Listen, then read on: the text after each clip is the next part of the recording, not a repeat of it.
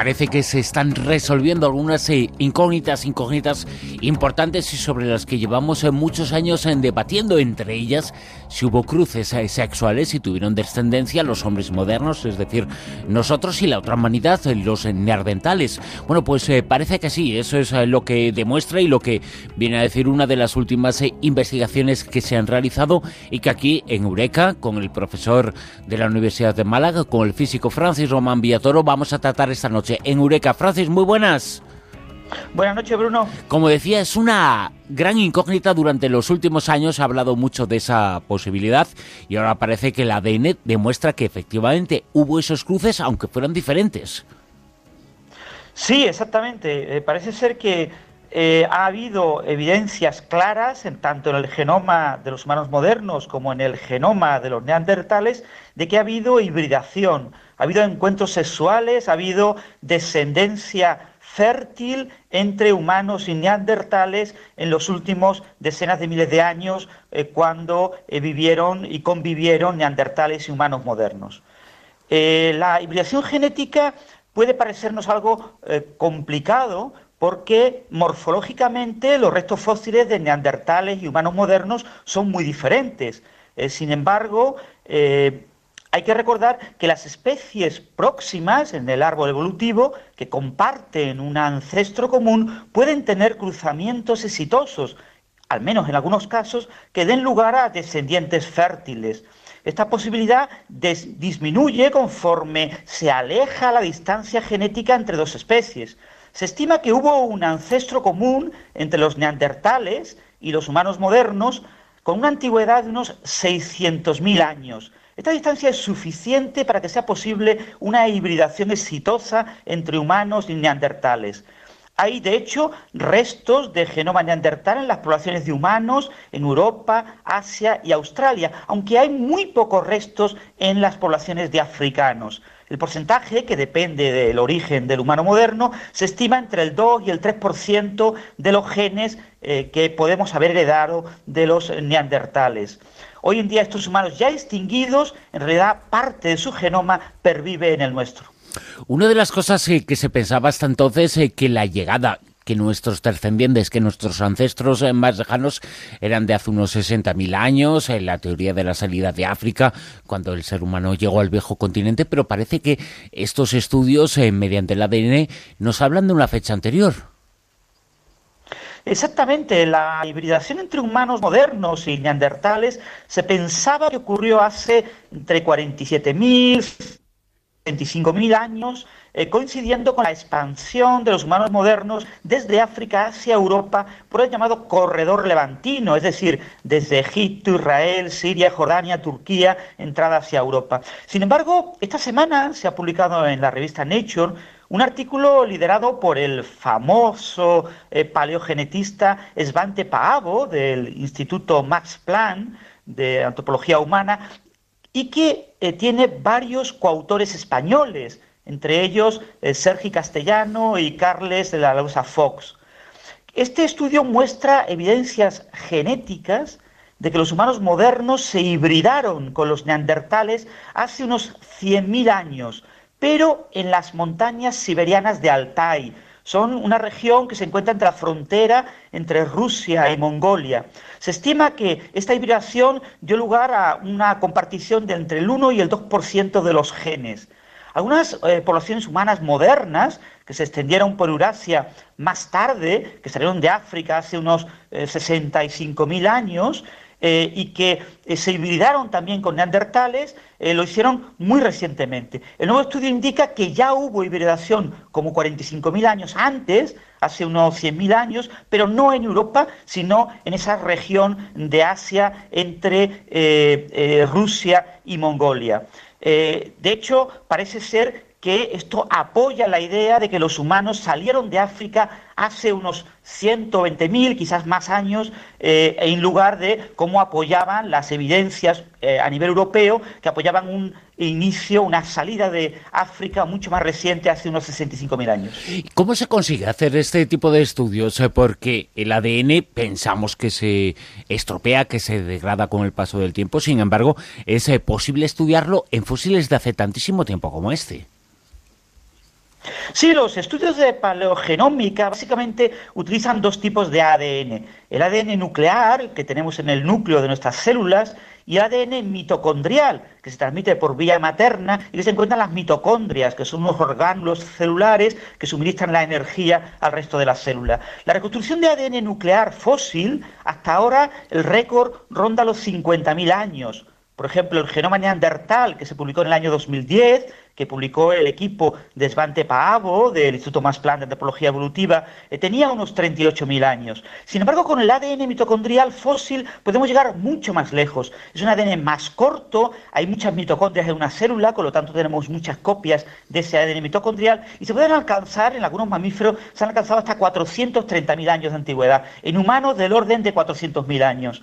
En este último trabajo que se ha publicado esta semana, se han comparado los genomas completos de cuatro humanos, un genoma de un neandertal y de un denisovano de las montañas de Altai, en Siberia, y los genomas de dos humanos modernos de África, se han elegido los de África porque presentan muy poco eh, ADN eh, compartido con los neandertales eh, de Europa. También se han estudiado las secuencias del cromosoma 21 de dos neandertales, uno de España, de El Cidrón en Asturias, y otro de Croacia. Y se han encontrado ciertas secuencias en los humanos modernos en la secuencia de estos neandertales de Altai en Siberia, pero no se han encontrado ni en el denisovano ni tampoco en los neandertales europeos. Por ejemplo, destaca un fragmento del cromosoma 7, que es un gen, el gen FOX P2, que está relacionado con el lenguaje. Dicho gen no se ha detectado en neandertales europeos y sin embargo se ha detectado en este eh, neandertal de esta zona de Siberia.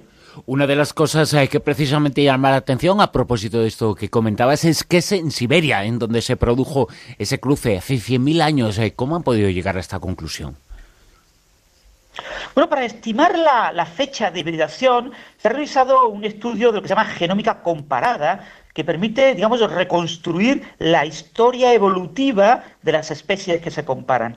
En cada generación se mezclan los fragmentos de cromosomas que provienen del padre y de la madre, y esto va alterando la longitud de estos fragmentos. Midiendo cómo cambia la longitud de los fragmentos, los especialistas en genética pueden atribuir la fecha a los cruzamientos entre dos especies. El resultado es que hay pruebas de que los humanos modernos se han hibridado con estos antepasados neandertales de Altai en Siberia hace unos 100.000 años. No tenemos realmente el genoma completo de estos neandertales de Altai, pero sí reconstruimos hacia el pasado esas evidencias genéticas utilizando técnicas de genómica eh, comparada. Y gracias a esos estudios ha logrado esta conclusión, este trabajo, la conclusión de que existieron esos eh, cruces en Siberia, que existieron esos eh, cruces, aunque aportaron un poco genéticamente, pero hay una cosa que se llama la teoría de la evolución, que nos habla de la necesidad de que determinados hechos, entre ellos este, aporten una serie de ventajas eh, que haga que se tengan que, bueno, que convenga a la evolución, a la naturaleza, seguir eh, perpetuando esos eh, cruces y seguir perpetuando esas eh, ventajas que, generan. ¿Qué ventajas y desventajas tienen estos cruces? Bien, los cruzamientos entre especies cercanas incrementan la variabilidad genética y permiten que las especies se adapten mejor al medio, a nuevos medios o a cambios en el medio. hace unos 100.000 años, estas hibridaciones entre neandertales y humanos eh, pueden tener eh, una serie de consecuencias que hoy en día podrían incluso ser perjudiciales eh, para los humanos modernos, porque vivimos un ambiente del siglo XXI muy diferente al de aquella época. Por ejemplo, se han comentado desventajas como que ciertos trastornos de la piel, eh, cierta tendencia a la obesidad o cierta tendencia a la depresión podría tener un origen eh, genético en, esta, en estos genes asociados a neandertales. Pero lo importante es que en aquella época ofreció importantes ventajas a los humanos, ciertas armas biológicas que nos permitieron avanzar en los territorios de caza de los eh, neandertales y que nos permitieron eh, extendernos desde África, porque los humanos eh, modernos estaban muy adaptados a la vida en África, pero para conquistar Eurasia, que está por encima del paralelo 40, pues requería una serie de adaptaciones. Y en esas adaptaciones nos beneficiamos de los genes de los neandertales que ya estaban adaptados a esas regiones. Y pudimos tener ventajas en nuestro sistema inmunitario, una serie de genes que hemos, se sabe que hemos heredado de los neandertales y otra serie de genes, por ejemplo, un gen que se llama EPAS1, que se encuentra en el genoma de los denisovanos y nos permite, por ejemplo, mejorar nuestra capacidad de absorber oxígeno y poder acceder a lugares con mayor altitud, por ejemplo, a habitar montañas tan altas como en el Tíbet, por ejemplo, cerca de los 40.000 metros. Gracias a estas hibridaciones hemos podido mejorar nuestra diversidad genética y hemos podido ocupar un gran número de territorios que eran hostiles para unos eh, humanos modernos que se habían, eh, eh, habían evolucionado en África y que tenían que adaptarse a un clima euroasiático muy diferente al africano. ¿Y se han identificado los fósiles de ese eslamón perdido del que nos has hablado en varias ocasiones a lo largo del programa de esta noche? Todavía no sabemos realmente cuál es la especie concreta de homínidos que es ese, eh, ese ancestro común a humanos modernos y neandertales. Los paleoantropólogos españoles que trabajan en Atapuerca, en Burgos, eh, tienen la hipótesis de que el ancestro común a los humanos modernos y a los neandertales es el Homo antecesor, cuyos restos han sido encontrados en la Gran Dolina en Atapuerca. Estos restos están fechados en unos 850.000 años de antigüedad y eh, se cree que la separación entre eh, humanos modernos y neandertales ocurrió un poco más tarde. Sin embargo, eh, todavía esto no es una opinión compartida por todos los especialistas.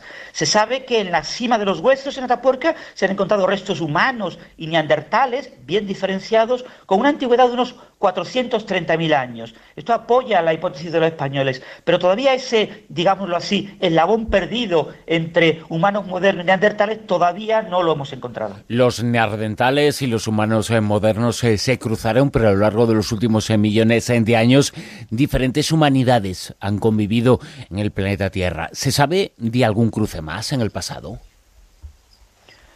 Bien, los paleoantropólogos defienden, muchos de ellos, la tesis de que lo que se llama la teoría multiregional, defienden la posibilidad de que pudo haber hibridaciones frecuentes entre las diferentes poblaciones de humanos, tanto en África como Eurasia. Eh, esto permitiría garantizar una continuidad evolutiva desde los humanos más arcaicos hasta las poblaciones más modernas. Sin embargo, las investigaciones con ADN antiguo eh, que han demostrado la hibridación entre humanos modernos y neandertales no aportan información sobre esta posible descendencia fértil entre humanos modernos y grupos de humanos más antiguos, más arcaicos, como por ejemplo el Homo erectus. Eh, hoy en día el ADN no llega tan lejos, no llega tan lejos como uno o dos millones de años.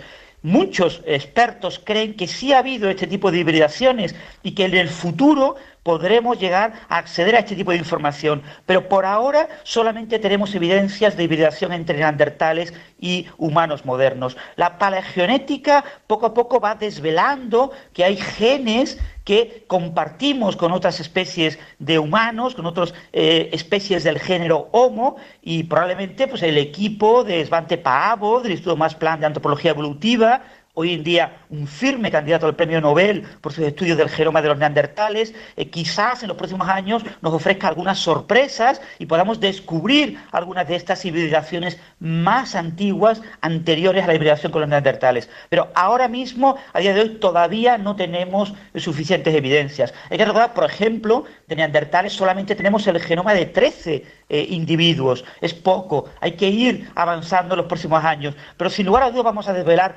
muchos de los secretos del pasado evolutivo de la historia humana en los próximos años. Desde luego, de todas eh, formas, eh, pese a que no se conozcan más cruces, ese fue un auténtico hito. Es uno de los grandes temas sobre los que se ha hablado mucho en los últimos años. Y si la gente quiere más información, que acudan al blog de Ciencia de la Mula Francis, ahí tienen todas. Este es un auténtico eureka, el descubrimiento que se ha producido en las últimas eh, semanas. Eh, y nos lo ha contado aquí, precisamente, en Eureka, Francis Román Villatoro. Francis, muchas gracias. Gracias a ti, Bruno. Un abrazo.